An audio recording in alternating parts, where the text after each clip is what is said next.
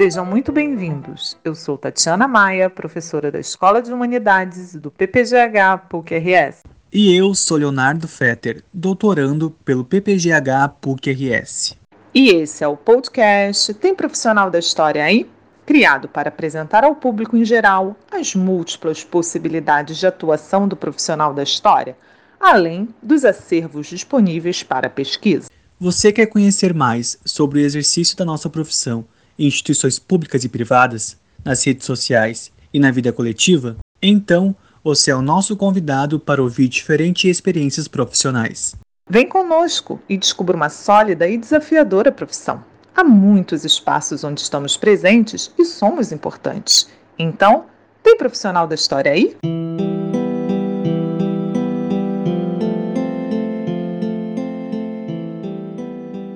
Nosso convidado de hoje é Bernardo Luquini Bisato, coordenador do Museu Municipal de Veranópolis, uma cidade aqui do interior do estado do Rio Grande do Sul.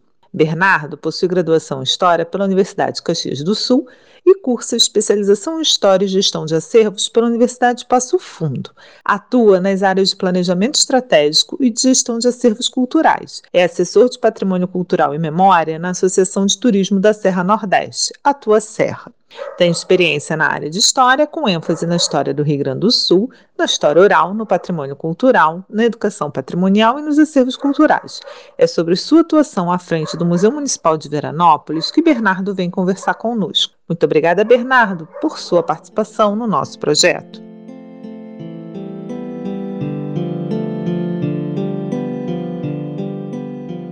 Bernardo, você poderia nos falar um pouco sobre o Museu Municipal de Veranópolis? Qual o acervo? Onde está localizado? Quais as principais ações realizadas pelo museu? O Museu Municipal de Veranópolis abriu suas portas em 15 de janeiro de 1998, junto à Casa da Cultura de Veranópolis, e ele foi então constituído de uma parceria entre o Centro Cultural de Veranópolis e a Secretaria Municipal de Educação e Cultura.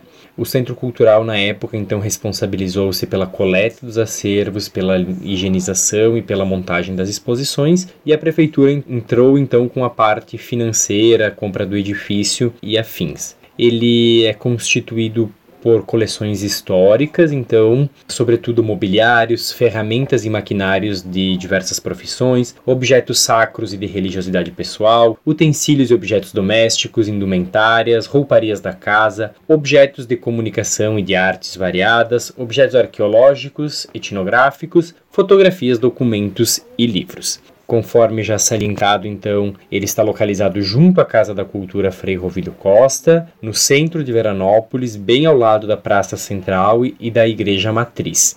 Desde 2019, então, o Museu Municipal de Veranópolis encontra-se fechado para reformas que visam primeiramente adequá-lo ao PPCI exigido pelo Corpo de Bombeiros em segundo lugar, revitalizar características arquitetônicas e estilísticas que justificam o seu tombamento como patrimônio cultural do município de Veranópolis. E num terceiro momento, adequá-lo às normas de acessibilidade universal. Nesse período de reformas, então, aproveitou-se a questão de estarmos de portas fechadas, com os acervos guardados, para reestruturarmos conceitualmente e administrativamente a instituição. Neste caso, então, a Prefeitura lançou uma licitação pública para contratação de assessoria técnica na área da museologia, a partir da qual, então, foi construído o plano museológico com a assessoria da museóloga Kimberly Pires e suas colegas de trabalho Alana Rosa e Julia Jäger com a implementação do plano museológico, que foi constituído a partir de diversos debates com as equipes da secretaria, com a comunidade, com as entidades do município, e a promulgação dele, então, a avaliação do executivo e do legislativo, nós iniciamos a partir de fevereiro de 2021 a colocar em prática esse plano museológico e trabalhar então com as metas estipuladas por esse documento estratégico. Entre os meses de fevereiro e julho de 2021, iniciamos então o processo de implementação das metas previstas no plano museológico, tendo como ponto de partida a criação da Lei de Oficialização do Museu Municipal de Veranópolis, que tem por objetivo dar segurança jurídica à instituição, visto que desde 2007 ela funcionava somente à base de um decreto executivo. Criada a lei, então, passamos para a questão da gestão dos acervos. Para tanto, foi criada uma comissão de acervos, composta por cinco membros do, do Poder Público Municipal, que são, então, conhecedores ou que têm afinidade com a área museológica e de acervos, e que irão, então, criar a política de acervos da instituição, pautada nos itens de aquisição, empréstimo, descarte, comunicação e difusão e de preservação, tratando sobretudo das questões de documentação e conservação desses acervos.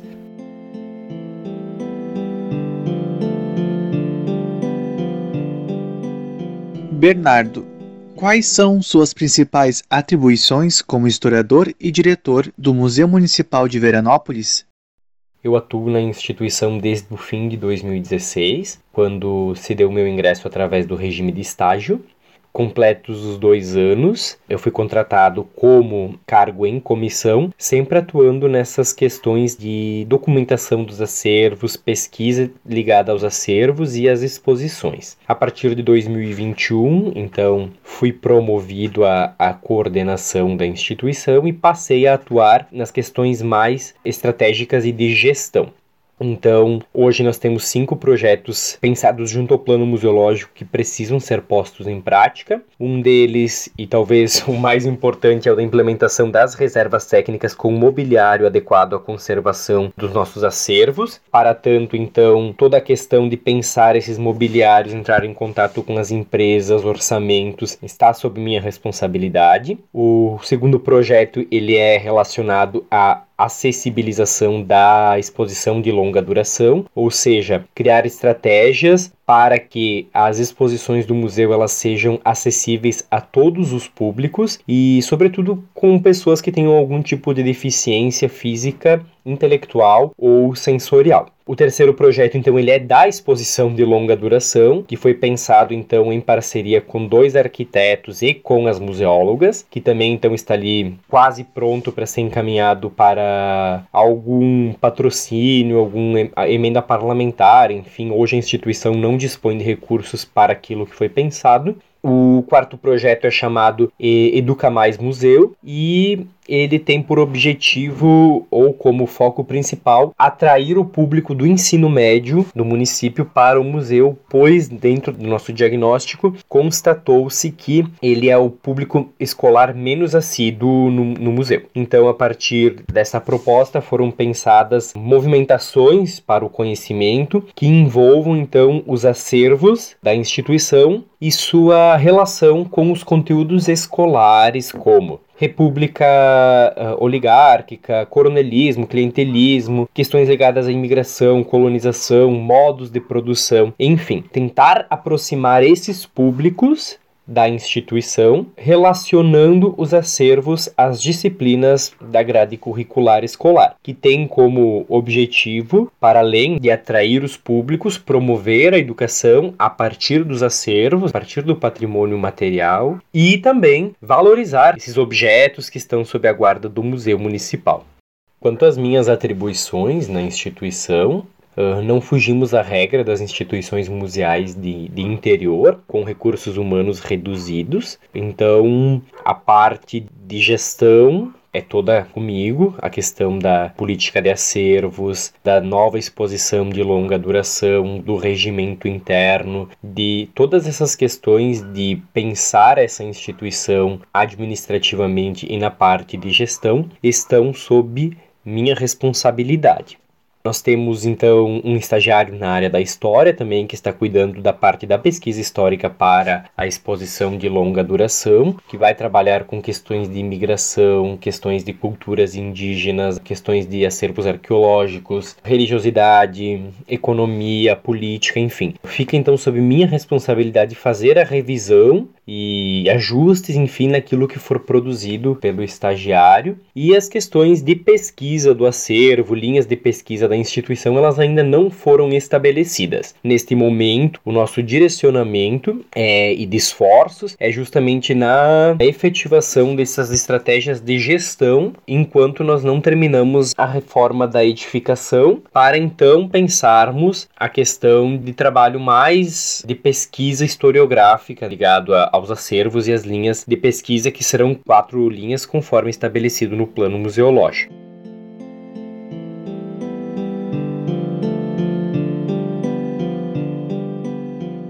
Vocês também estão nas redes sociais. Quais as possibilidades educativas para aqueles professores que querem trabalhar com o museu a partir dessas redes?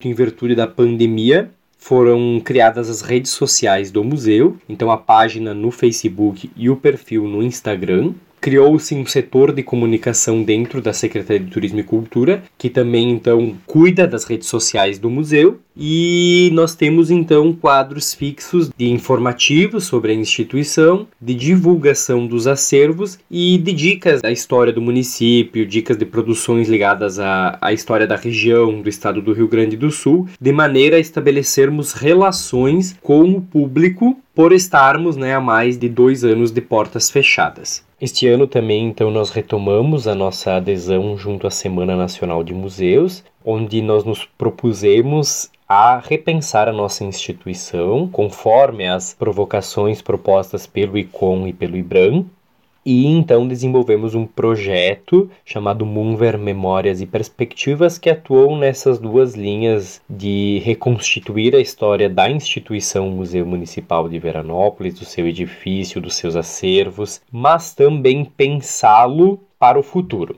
pelo menos nesses próximos cinco anos de vigência do, do plano museológico. Então, desenvolvemos cinco entrevistas no formato história oral, com os antigos diretores do Museu Municipal e com pessoas ligadas à, à antiga Sociedade Alfredo Chavense, que foi sediada na edificação da atual Casa da Cultura Frei Rovilho Costa e Museu Municipal de Veranópolis. Desenvolvemos também uma exposição virtual alinhada a esta questão história da instituição, seu edifício e seus acervos. E então pensamos cinco bate-papos desenvolvidos na forma de live via Facebook que trataram de como a instituição vai se preparar para os próximos cinco anos de gestão e convidamos pessoas com expertise na, nas áreas propostas, como gestão de acervos, patrimônio cultural, museologia, para conversar e esclarecer questões para os nossos públicos. Tivemos uma surpresa, pode-se dizer assim, pois as lives tiveram um público acima do, do esperado, sempre 20 ou 30 pessoas assistindo, que nós, nós nem imaginávamos que teria tanta adesão por parte do, do público.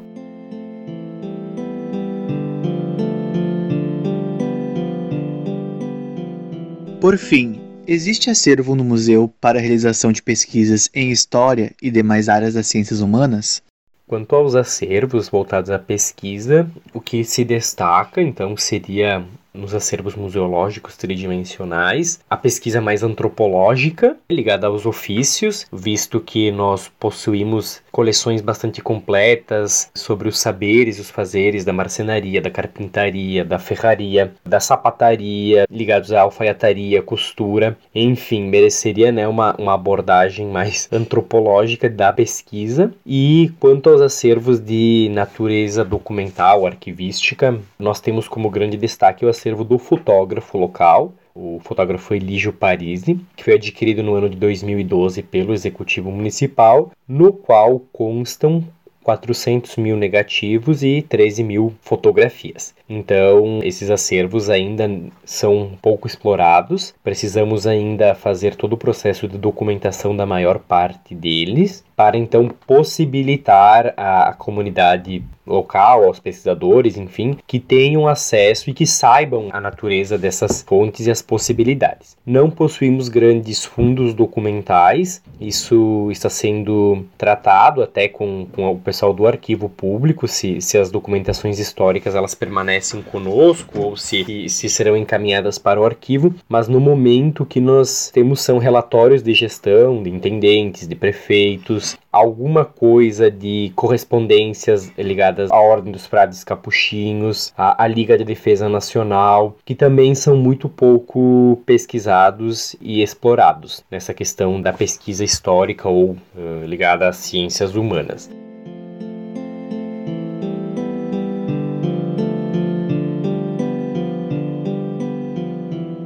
Muito obrigada, Bernardo, mais uma vez por sua participação no nosso projeto.